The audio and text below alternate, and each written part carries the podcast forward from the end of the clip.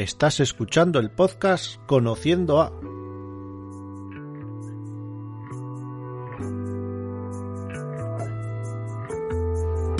Este es un podcast de entrevistas a fotógrafos y fotógrafas, pero no un podcast normal, es un podcast en el que conocemos un poco más a la persona.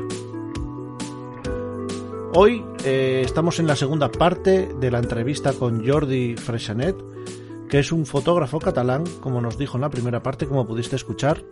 Y si te quieres escuchar esta parte y no apoyas el programa, pues dale al botón que tienes ahí en iVoox o vete a carretedigital.com donde tienes una opción con todos los cursos de carrete más el podcast. Y podrás escuchar todas las entrevistas y eh, con un audio como el que vas a escuchar ahora.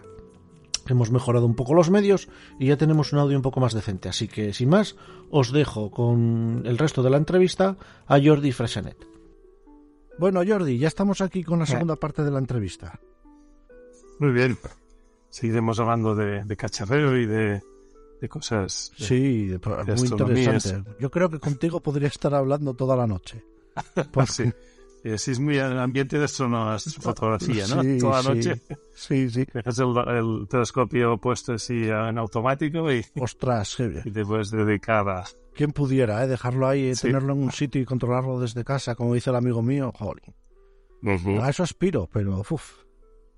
Sí, yo, yo tengo un poquito montado, no, no tan, no muy automático, pero sí que tengo el ordenador dentro y fuera en la terraza Oh. la columna y sí que puedo hacer un poquito de Claro, porque tú vives en, un pueblo- en una ciudad, pero a las afueras, claro, en una las casa, afueras, sí, sí. Y como ya es un poco elevado la terraza, pues ya no Ah. hay luces, no llegan las luces y Ah, qué guay. se puede hacer un poquito, sí, sí. Di tú que ahora con los filtros que hay es una pasada, ¿eh? Sí, también, también. De hecho, mucha gente sí, sí que ah, usa filtros anticontaminación, aunque los LEDs también es un problema, porque por mucho filtro que uses, Sí, eso sí el es LED verdad. es creo que tiene una banda que coge todo el espectro de la luz, ¿no? No, no está centrado en una parte del espectro, entonces es muy difícil de filtrarlo. Mm, Sí, Y- sí es difícil. Hombre, yo filtro, por ejemplo, donde en casa de mis padres tengo una... Estuvimos como 30 años sin farolas. Y fue a comprarme yo el telescopio y pusieron una farola. ¿Qué te parece? Es muy mala suerte. Y encima de LED. Y encima, Sí. El, el que se la fue a poner le dijo a mi padre, mira, te la voy a poner mirando así un poco para dentro de tu casa para que te ilumine un poco por dentro. Y digo, cago en la puta. Y encima está en, en dirección norte. O sea, hago el Bueno. alineamiento con la polar y ya no disparo más hacia esa zona porque, porque es imposible. Sí, y por ejemplo, si disparo muy al cenit, disparo muy arriba, entonces sí, le pongo una cartulina negra y con eso, Ah, y con el filtro anticontaminación en el stream, con ese sí puedo conseguir que no me meta ninguna dominante. Claro, claro. Pues sí, las farolas es un es un gran problema, ¿eh? Sí, sí, sobre todo las nuevas. Bueno, Y me contaste antes que empezaste muy jovencito en esto, con 12 años. Sí, de hecho empecé pues con un libro. En mi casa creo que están apuntados a, a una lista de, de libros de... no sé cómo se llamaba. Espera. Sí, eso que te enviaban un libro cada mes y puedes elegirlo. Ajá. Pues total que llegó uno de astronomía un día. Bastante grueso, ¿eh? con fotos y dibujos. Y empecé a mirármelo y, y me, me enganchó tanto, ¿no? Que, que a partir de ese libro ya fui, ya fui tirando del hilo. Ya encontré revistas, también había una, una revista que hablaba un poco de astronomía. ¿Eh?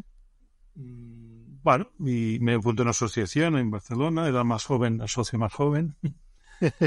y poquito a poquito yo acompañé a unas salidas de noche que, que mis padres decían, "Hombre, tú ahora salís de noche, volver a la una de la madrugada, te aseguro que... sí, sí, que me acompañan gente mayor y tal. Vale, vale. Y entonces, pues fui aprendiendo. Qué guay. Después me regalaron un telescopio, pequeñito, pero que ya podías ver ya la luna y alguna cosilla. Nada. Y la lástima fue que llegó un momento que, bueno, supongo cosas de la, de la juventud, pues me fui dispersando en otras cosas y fui abandonando un poquito esto, ¿no? Pero nunca lo dejé del todo. Siempre me miraba las constelaciones, intentaba recordar un poquito las que había aprendido. Ah. Y de hecho, cuando, cuando cumplí 40 años, a mi mujer se le ocurrió con regalarme un telescopio. Y no sé si se arrepiente ahora, porque desde que, desde que me lo regaló, pues no, no lo he dejado. He cambiado tres veces o cuatro telescopio y, Sí, sí. Y no, no he parado. Suele pasar, suele pasar. Porque ¿con qué equipo estás disparando ahora el telescopio? Mira, yo de hecho mm, hago más astrofotografía de paisaje con objetivos y de, de cielo profundo hago poco, hago poco en fotografías, aun- aunque ahora estoy intentando poner a punto a una, un equipo ya, dejarlo más fijo y usarlo más, ¿no? Tengo, tengo un reflector, un, un Skywatcher de 200, 200 de diámetro y 1000 de, de distancia focal. Ah, Con ese hice fotos durante bastantes años, pero los reflectores la verdad es que son demasiado aparatosos, ¿no? Son muy largos y cuestan bastante de, de equilibrar y, y tenía bastantes problemas con ese, ¿no? Después me compré un, un Vixen Bisac de segunda mano, ajá. que es una especie de catadióptrico, pero no está, era de segunda mano y el, el espejo no está demasiado bien. Con ese hice alguna cosilla, pero al final lo que me pasó es que empecé con cielo profundo. Ya, De hecho, cuando me preguntan eh, si soy fotógrafo, soy astrónomo, pues yo soy un aficionado a la astronomía que entró en la fotografía para, para ver un poquito más allá, ¿no? Porque con, a través del ocular, pues tú ves, por ejemplo, ves una nebulosa, ¿no? Y ves, la ves de color gris, ¿no? Blanquecina, con una Ajá. nubecilla, no ves demasiados detalles y cuando pones la cámara y expones cinco minutos, te aparece un montón de información ya que era, que estaba oculta, ¿no? Pues yo empecé con la fotografía para eso, para, para ver más lo que veía con mis propios ojos. Y a partir de aquí, con cielo profundo, que, que me apasiona, ¿no? Me apasiona sobre todo las galaxias, los cometas, lo que es. Son tan bonitos o son tan espectaculares que no, no me canso nunca, ¿eh? Pero llegó un momento que me, me cansé un poco de las dificultades de que si los drivers de Windows, que si el programa, que si el seguimiento, que si el cable este se ha roto, que si hoy no funciona, que mañana no sé qué. Y, y llega un momento que, que te desanimas un poco, ¿no? Porque hay tantas... Es más, es más un tema técnico que no, Sí. que no con la observación directa, ¿no? Y lo abandoné un poco y me, me, me dediqué a la astrofotografía de paisaje, que me gustaba más, pues, pues estar fuera por la noche, en lugares oscuros y disfrutar de, de la noche y la, la observación de las estrellas, ¿no? Y ahora últimamente estoy vol- volviendo un poquito, intentaré hacer las dos cosas, ¿no? Pero Ajá. me he dedicado más, incluso todo lo que es formación y estar más centrada en astrofotografía de paisaje que no en cielo profundo. Fíjate, yo vengo al revés. Yo, yo Ujú. vengo de dar cursos de fotografía nocturna y fotografía de Vía Láctea y todo esto, Ok. y me he vuelto a- al lado de la foto- fotografía de cielo profundo. O sea, Sí, sí, sí, sí. y ya te digo, eh, y engancha, a mí me engancha. ¿Te está gustando este episodio?